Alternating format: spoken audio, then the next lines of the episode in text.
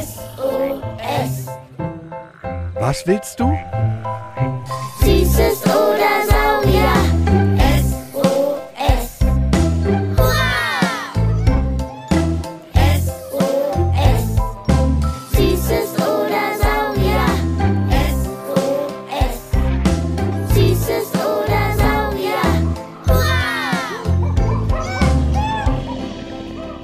Podcast über alles, was krabbelt, stampft blubbert.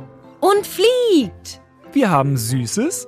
Und wir haben Saurier. Heute mit Regenwürmern mit vielen Herzen Pancakes mit Ahornsirup, und Flügeln mit Fransen dran. Vielfragenglas 12. Hm, also, ich glaube, ich hätte gern dieses samtige Türkis, pink, schwarz und das helle Gelb. Uh, tolle Farbauswahl. Ein bisschen wild, so mag ich's. Aber meinst du wirklich, ich kann damit rausgehen? Da werden doch alle gucken, was ich für bunte Fingernägel habe. Du meinst, weil noch nicht so viele andere Schweine bunte Fingernägel haben? Ja, naja. Ach, weißt du, wenn du dich nach bunten Fingernägeln fühlst und das toll findest, solltest du einfach bunte Fingernägel tragen. Und wenn jemand fragt, warum ich als Schwein so bunte Nägel habe? Dann grinst du einfach und sagst, warum sollte ich sie denn nicht bunt haben? Weißt du, sei einfach wie du bist. Damit ermutigst du bestimmt auch wen anderes, der genauso grübelt wie du. Egal ob bunte Fingernägel, Röcke, Hosen, Kleider, Haarspank, Schminke. All das ist doch für alle da. Egal ob Schlauschweine wie dich oder uns Menschen. Na gut, dann ziehe ich passend zu den Nägeln auch noch mein rosa Tütü an. Siehst du, das ist eine hervorragende Idee. Danke, dass du mir Mut gemacht hast. Du hast recht. Wenn ich ich bin, bin ich am schönsten. Sparky Schlauschwein, so wild und bunt wie die Fragen in unserem magischen Vielfragenglas. Ha! Und das will ja wohl jeder haben. Ob denn schon wieder viel Fragenglaszeit ist? Ja! Dann fang ich mal an. Und ziehe die erste Frage aus dem magischen Vielfragenglas. Der sechsjährige Theodor will wissen, Wieso haben Mücken eigentlich kein Nest? unser Lieblingsbiologe Sebastian aus dem Museum für Naturkunde Berlin sagt, Mücken bauen kein Nest, sondern die legen ihre Eier am Wasser ab, wo die Larven dann frei leben. Ein Nest wäre nicht praktisch, weil Mücken ihren Nachwuchs nicht behüten oder füttern. Sie lassen ihn einfach alleine. Und da der Mückennachwuchs nicht gemeinsam in einem Nest darauf warten muss, dass Futter kommt, macht sich jede Mückenlarve selbst auf die Futtersuche. Mücken sind da also anders als Bienen, die ja Staaten bilden und sich sehr wohl um den Nachwuchs kümmern. Boah, Mücken sind ja auch einfach nervige kleine Blutsauger. Wäre ja okay, wenn sie sich heimlich still und leise unser Blut nehmen würden. Blutspenden ist eine ziemlich gute Sache. Aber müssen die dabei so blöd und laut in den Ohren rumnerven und so juckende Flecken hinterlassen? Kleine Fliegebiester. Auf jeden. Mal sehen, was uns hier bei Frage 2 reinflattert. Tilda, sechs Jahre alt aus Lörrach, fragt, Ich wollte fragen, ob es Tiere gibt, die ohne Flügel fliegen können.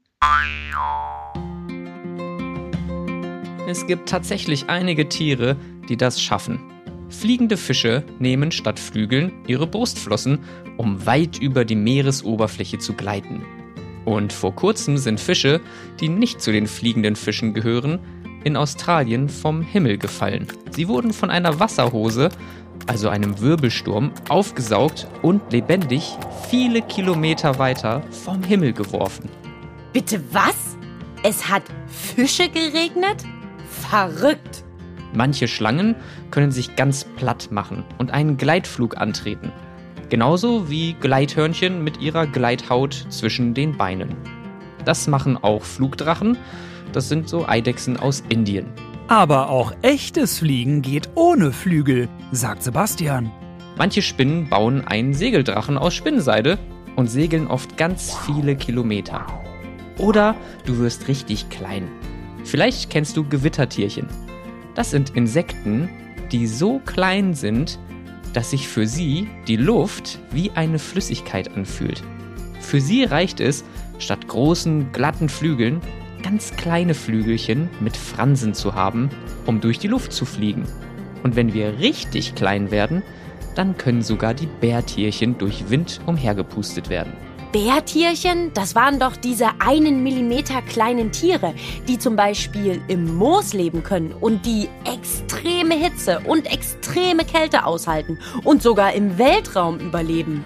Genau, hört dazu doch mal unsere Folge Unser Kosmos, Sonne, Mond und Sterne und das schwarze Loch.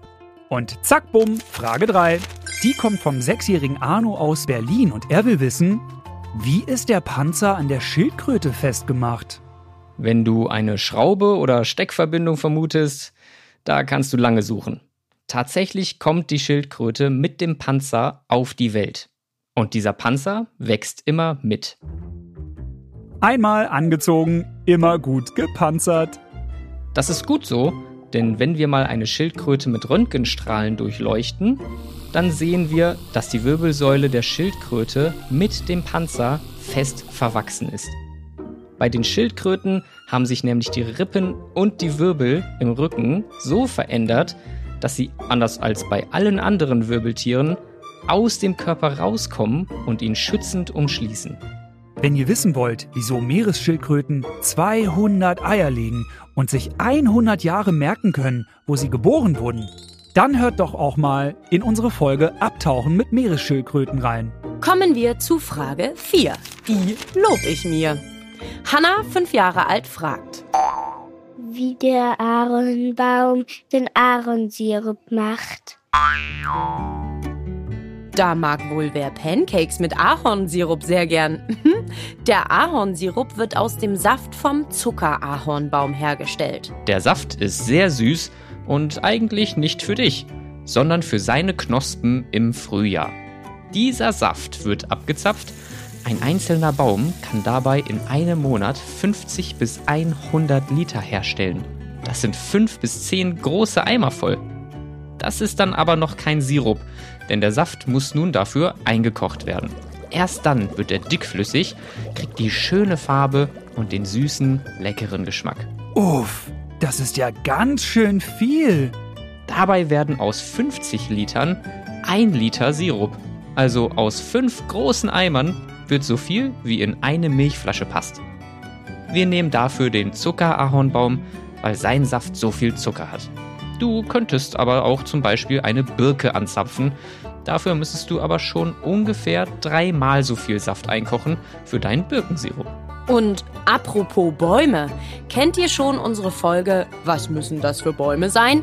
Da erfahrt ihr unter anderem, wie Bäume Luft produzieren, warum Moos nur auf einer Seite wächst und wieso der Regenwald so feucht ist.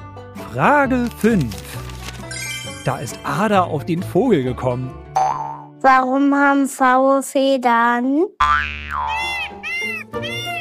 Die männlichen Pfauen haben lange, bunte Schwanzfedern, die sie aufstellen können, um die weiblichen Pfauen zu beeindrucken. Für sie ist das also wie für uns ein schöner Pullover. Es sieht einfach toll aus.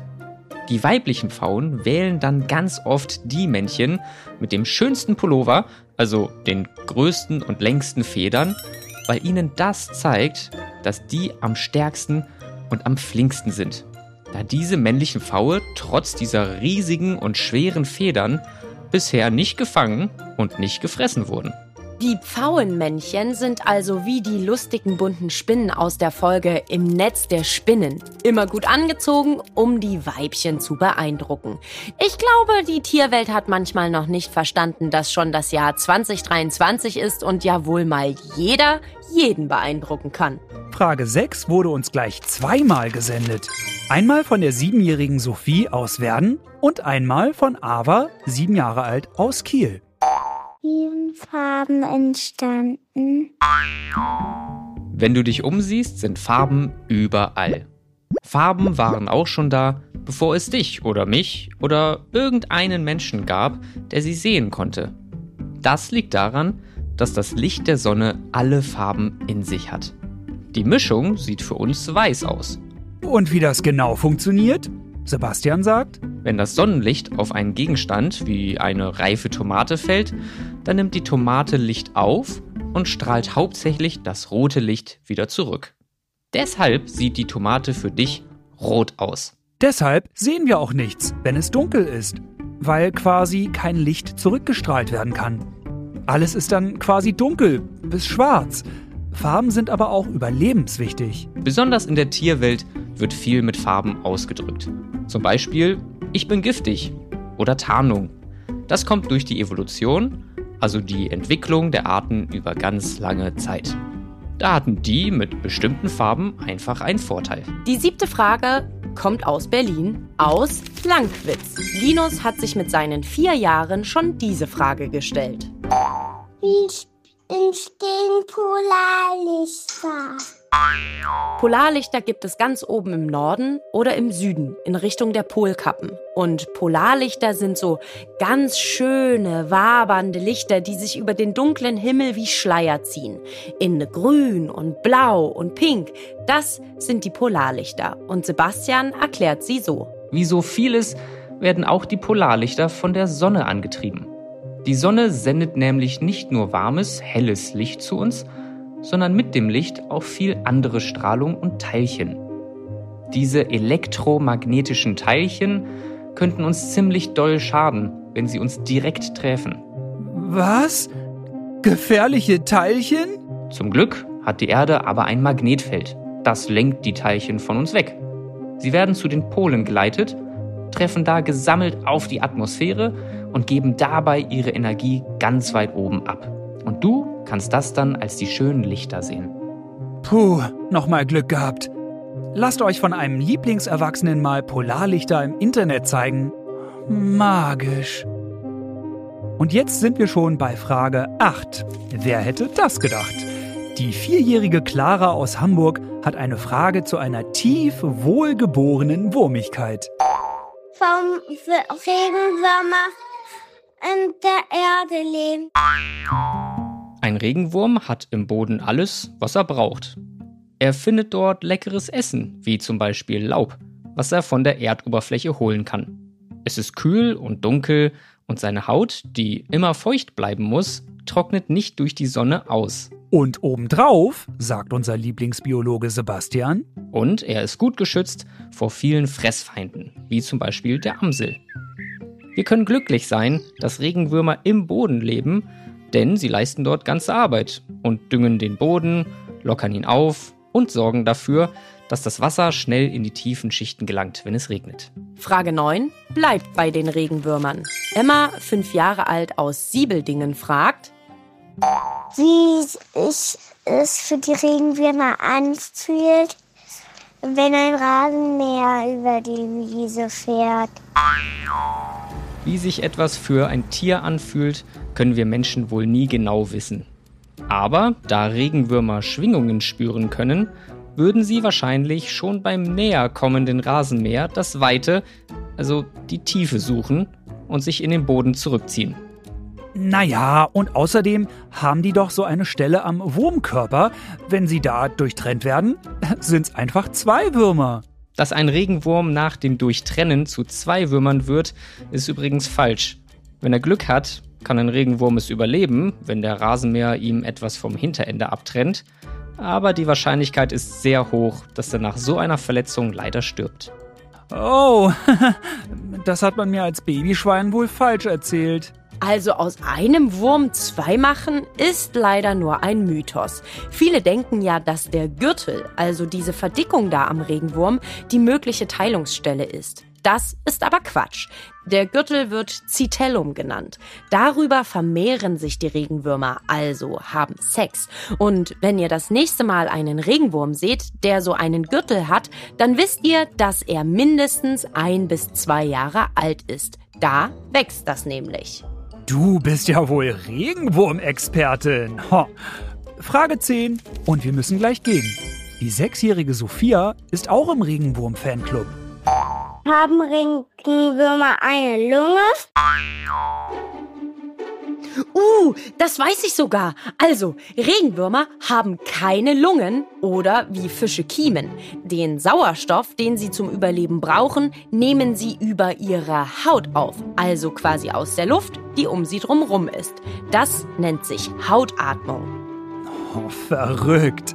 Also atmen sie so wie Schwämme, Korallen und Quallen. Haben Regenwürmer denn überhaupt ein Herz? Oh ja, oh, endlich zahlt sich mein Regenwurmfachwissen aus. Also, sie haben nicht nur ein Herz, sondern fünf. Fünf Herzpaare. Ein Regenwurm, der ja genau genommen zu den Wenigborstern und Ringelwürmern gehört, besteht aus bis zu 180 Ringen. Und diese Ringe heißen Segmente und die fünf Herzpaare, die befinden sich in Segment 7 bis 11. Ich glaube, mein Schwein pfeift. Yep, Regenwürmer sind schon ziemlich spannend. Sehen oder riechen können sie im Übrigen nicht. Zack, bumm, sind zehn Fragen von euch schon wieder rum. Was wir dank euren gut überlegten Fragen heute schon wieder alles Magisches gelernt haben. Wow! Danke! Am besten wir wiederholen alles gleich nochmal, damit es sich in unsere Gehirne so tief buddelt, wie ein Regenwurm sich in die Erde zurückzieht. Erstens, Mücken bauen kein Nest, sondern legen ihre Eier im Wasser ab und lassen die kleinen, frisch geschlüpften Mückis dann alleine zurück. Zweitens, es gibt auch Tiere, die ohne Flügel fliegen können. Fliegende Fische zum Beispiel, die mit ihren Brustflossen über die Meeresoberfläche gleiten können. Oder Schlangen, die sich so platt machen können, dass sie einen Gleitflug machen. Ebenso wie das Gleithörnchen, das eine Gleithaut zwischen den Beinen hat. Wie ein Fallschirm. Und manche Spinnen spinnen sich einen Segeldrachen aus Spinnenseide zurecht. Drittens, Schildkröten kommen direkt mit ihrem Panzer auf die Welt. Ihre Wirbelsäule ist mit ihm verwachsen und Zeit ihres Lebens wächst der Panzer mit der Schildkröte mit. Ahornsirup entsteht aus dem Saft des Zuckerahornbaums. Aus 50 großen Eimern Saft wird durch Einkochen nur ein Liter Ahornsirup. Also 50 Wischwassereimer, die ihr auch von zu Hause kennt, werden nur zu einer Milchflasche voll Sirup. Fünftens, die männlichen Pfauen haben so tolle bunte lange Schwanzfedern, um die Weibchen zu beeindrucken. Je bunter und größer das Federkleid und der Fächer, desto stärker und flinker denken die Weibchen, ist der Pfauenmann. Sechstens, Farben sind schon immer da. Sie werden für uns sichtbar durch das Licht der Sonne. Für uns sieht das Licht der Sonne weiß aus, hell, aber es hat alle Farben, die du dir ausdenken kannst, in sich. Wenn die Sonne jetzt auf eine rote reife Tomate fällt, dann nimmt die Tomate das Licht auf und strahlt nur das rote Licht zurück. Deshalb sehen wir die Tomaten als rot. Siebtens, Polarlichter entstehen auch durch die Sonne. Sie gibt nämlich nicht nur Licht ab, sondern auch viele andere Strahlungen und Teilchen. Und das Magnetfeld der Erde lenkt die Teilchen dann zu den Polen. Und wenn die alle dann in einem riesigen Teilchenstrom auf die Atmosphäre treffen, entstehen diese wunderbar bunten Lichter, die Polarlichter.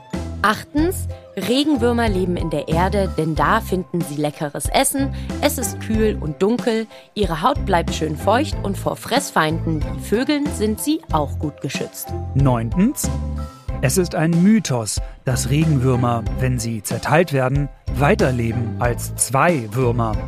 Wenn ihnen nur das hintere Ende ihrer bis zu 180 Ringe fehlt, können sie überleben. Wenn allerdings ein Rasenmäher über sie drüber fährt, werden sie wohl sterben. Zehntens, Regenwürmer atmen über ihre Haut.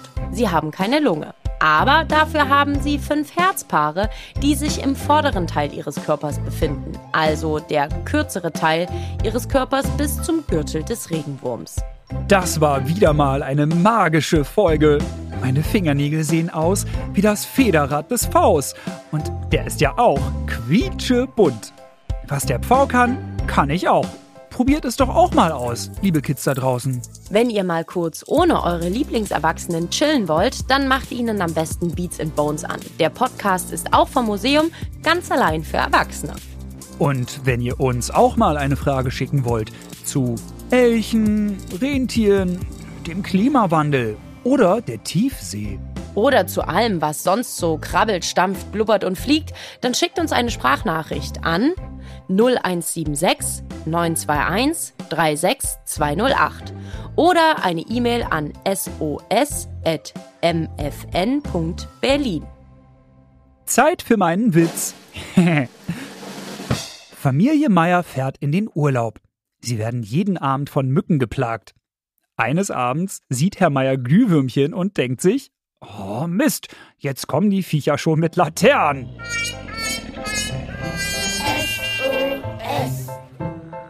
Was willst du?